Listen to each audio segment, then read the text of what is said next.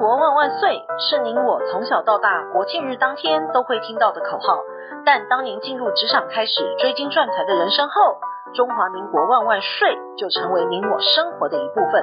因为岁月的岁换成了缴税的税，纳税是人民的义务，但节税是您我的权利，所以唯有正面对战，才有博胜的机会。聪明的您就是要有强大的应税智商。每周二与五，森迪都会与您在空中一起练睡功，也欢迎大家持续练功。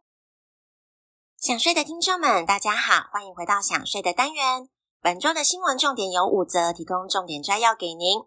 第一，欠税已读不回，保单遭强制解约。第二，日本考虑降税，发钱抗通膨。第三，除了查富士康，中国扩大要求富豪交出两成的财富。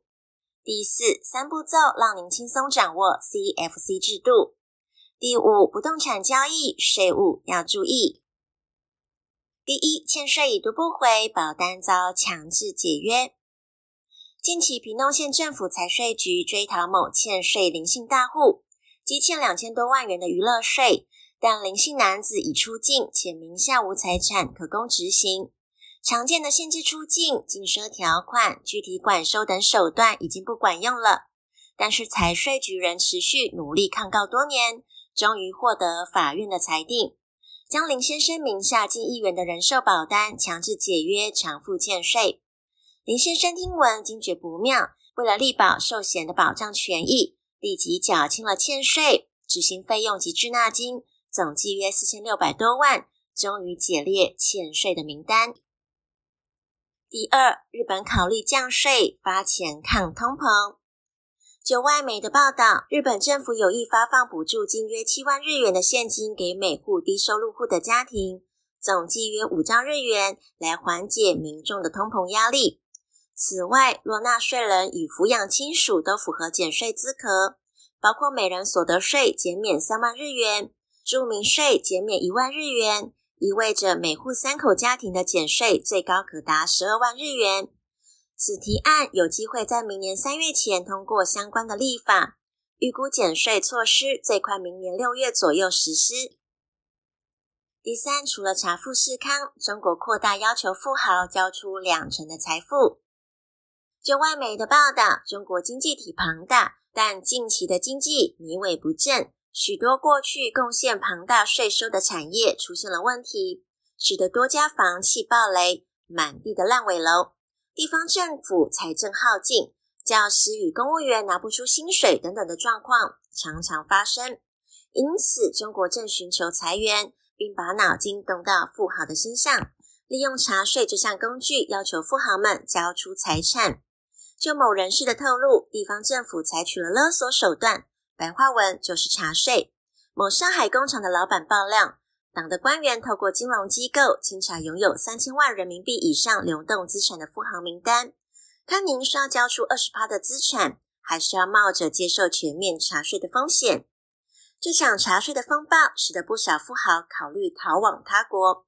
据统计，二零二二年有上万的富豪落跑，超过俄罗斯，成为全球高净值人士流出最多的国家。一名中国企业家直言：“如果您是那零点零一趴，那么你就要试着逃跑。”而新加坡是中国富豪移民的首选，也是中国有钱人的避风港。二零二二年，中资企业在当地注册家数达到了七千三百一十二家，年增高达四十七趴。据说阿里巴巴许多高管都在这里落脚，而且非常的低调。第四，三步骤让您轻松掌握 CFC 制度。一百零五年增订所得税法第四十三条之三，将令营利事业受控外国企业，简称 CFC 制度。国税局为了协助营利事业了解 CFC 适用范围、CFC 收益投资计算及避免重复课税的规定，简单归要以下三个步骤。第一个就是判断 CFC 适用的范围。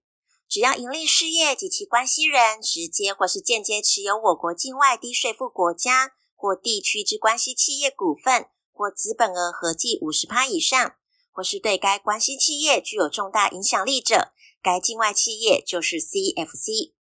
而所谓的低税负国家或是地区，指关系企业所在国或地区有下列情形之一：第一个就是法定税率不超过十四趴；第二个是仅就境内来源所得课税，境外来源所得不课税，或实际汇回才课税。而政府为了落实 CFC 制度精神，若符合下列要件之一，即可排除适用。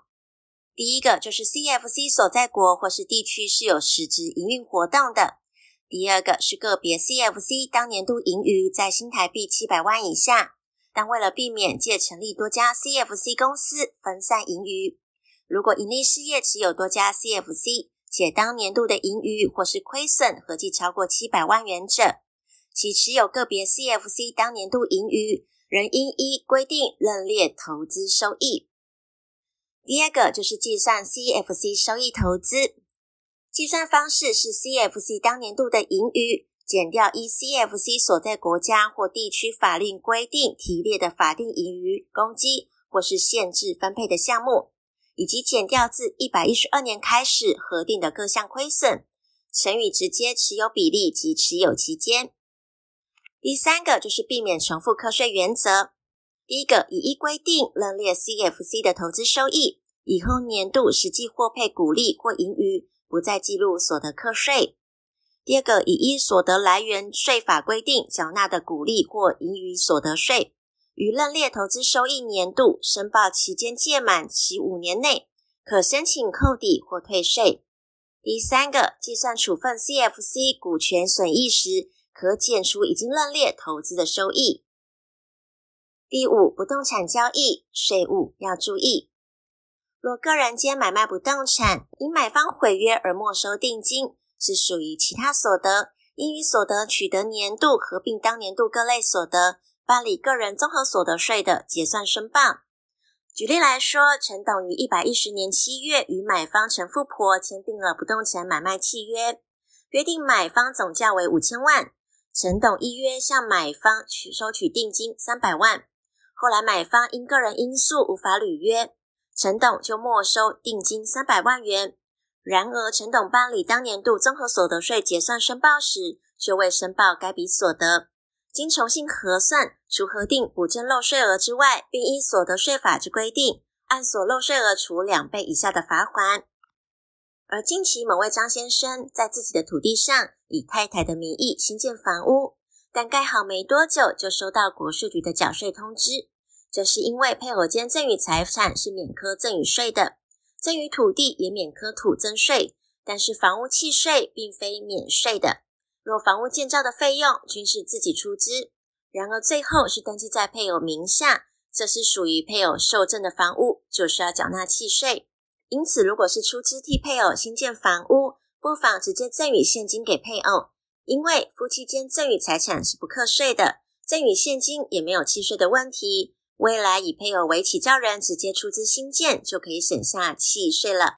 经营之神王庆曾经说过：“您赚的一块钱不是您的钱，存下来的钱才是您的钱。”因此，学会节税可以为您的财富进行另类的布局。想要知道更多节税的妙方吗？听享税 Podcast 并追踪卓越的粉丝及 IG 专业，让您在潜移默化之间学习税务的知识。